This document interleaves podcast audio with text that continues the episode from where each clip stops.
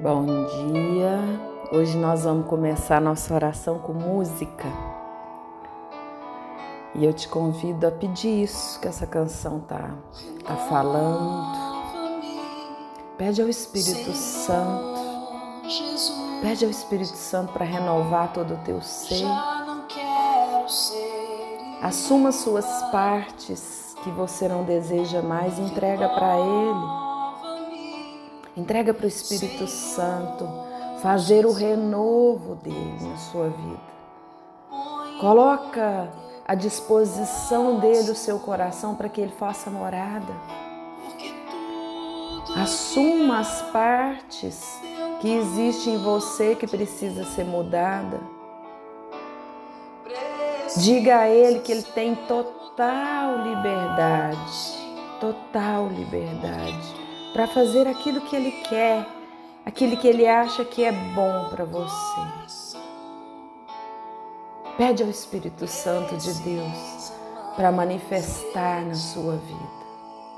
Pede ao Espírito Santo de Deus para fazer o renovo dele.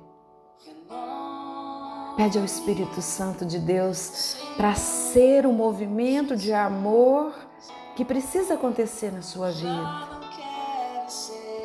Manifesta o teu amor, Senhor. Manifesta a tua luz. Manifesta o teu poder na nossa existência. Eu te peço, Senhor. Coloca em nós o teu coração, Pai. Porque tudo que há dentro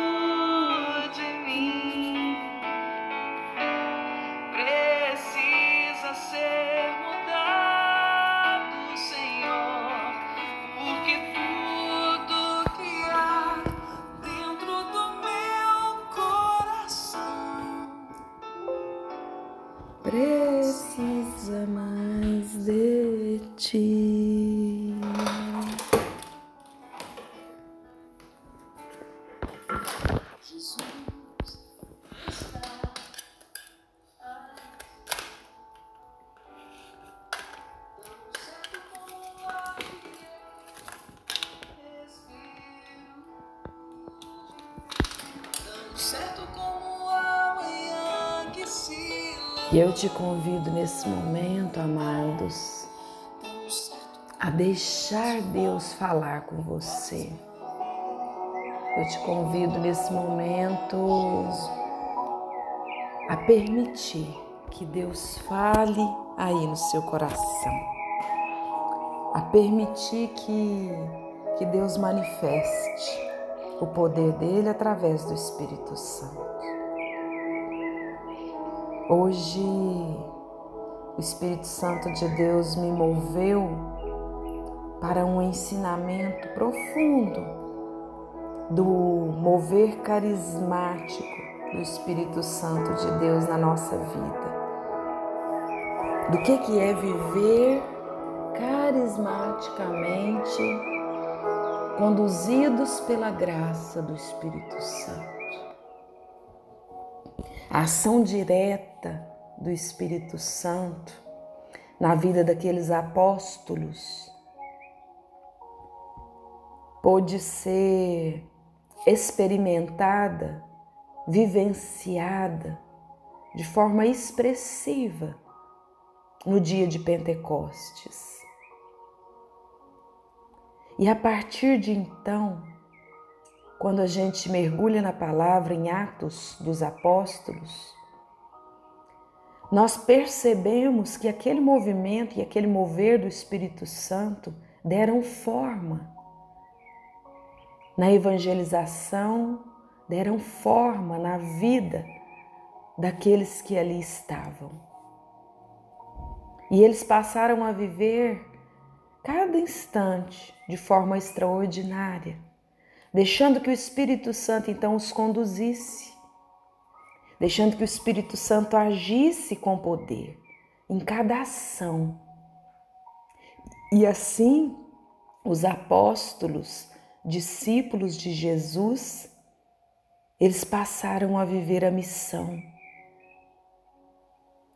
E quando a gente vê no relato de Marcos, no Evangelho, Jesus, antes de ser levado ao céu, na sua última aparição aos discípulos, ele fala com firmeza,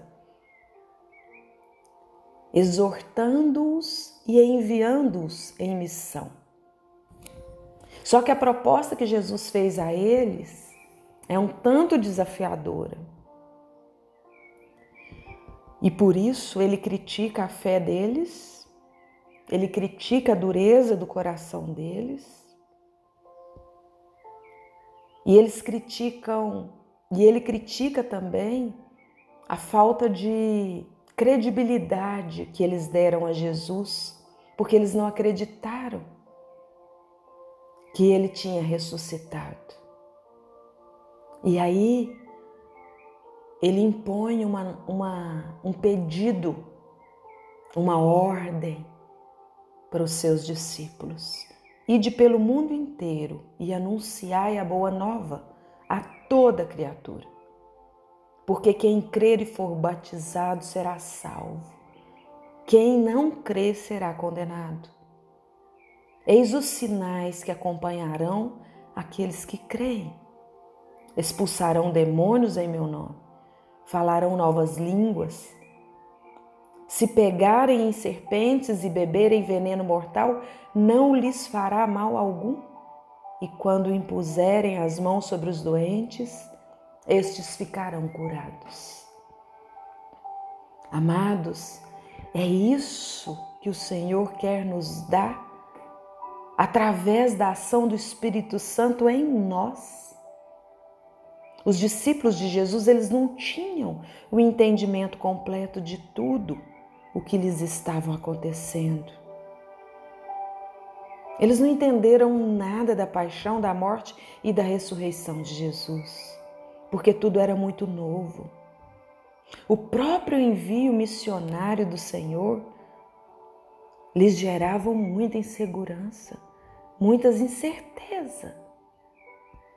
Mas Jesus, que é Pai, amoroso, bondoso, misericordioso, já havia feito a promessa, a promessa que o Paráclito viria para ajudá-los na árdua missão.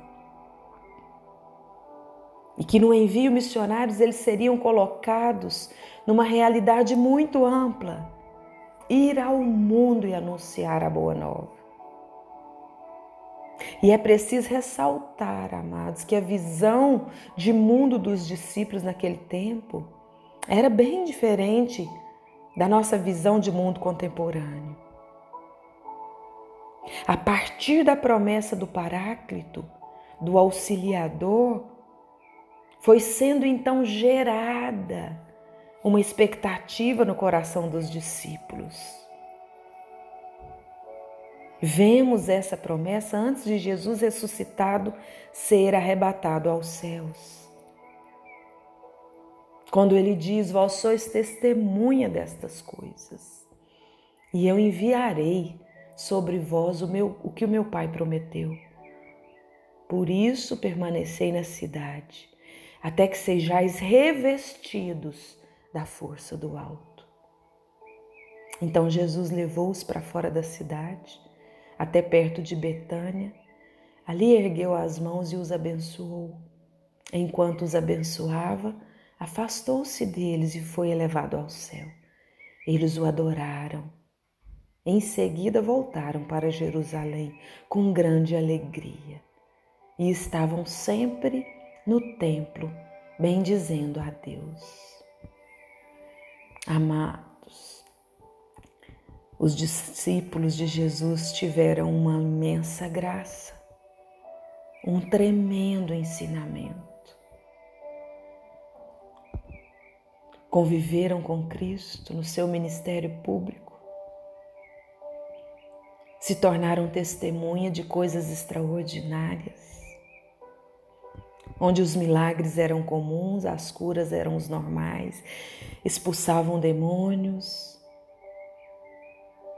E em muitos trechos do Evangelho nós vemos o testemunho de que todos os doentes que eram levados até ele ficavam curados. Jesus só não fez milagres onde as pessoas não o acolheram e não tiveram fé.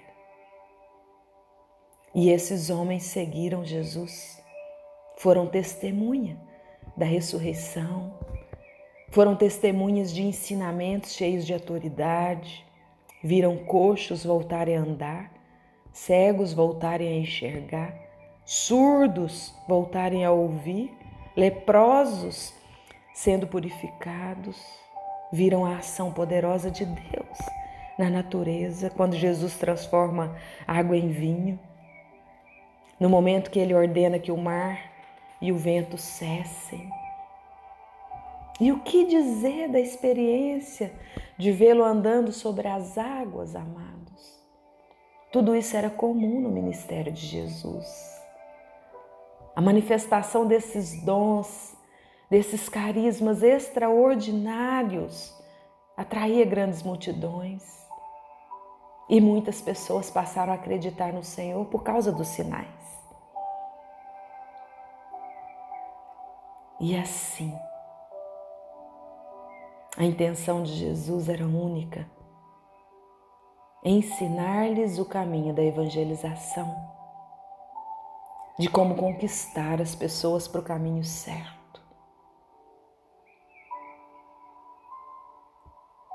mas ele deixa uma resposta para mim e para você. Em verdade, em verdade eu vos digo, ele está dizendo para você hoje: quem crê em mim fará obras que eu faço e fará ainda maiores do que estas, pois eu vou para o Pai. E o que perdirdes em meu nome eu farei, a fim de que o Pai seja glorificado no Filho. Se pedirdes algo em meu nome, eu farei.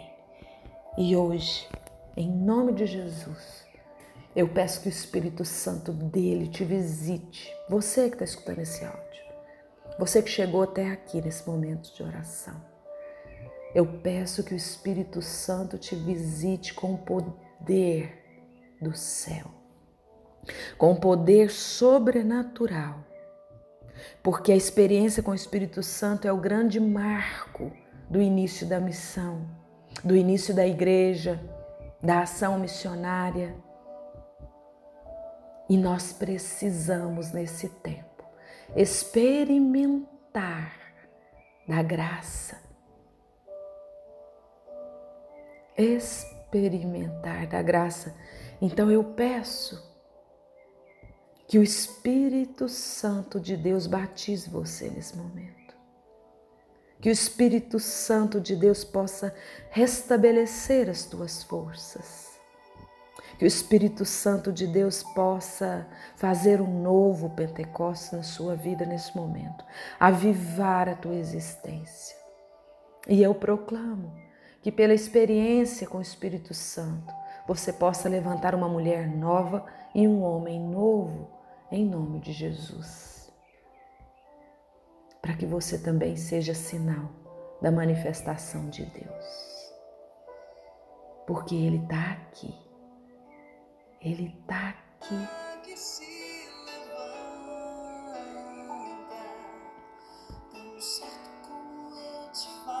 Jesus está aí do seu lado. Jesus está aí, colocando as mãos na sua fronte colocando as mãos sobre a sua cabeça, derramando sobre você e todo o teu ser o Espírito Santo dele. E que você possa dizer: Jesus está aqui. Tão certo como eu te falo e podes me ouvir, Jesus está aí. Obrigada, Pai. Obrigada. dentro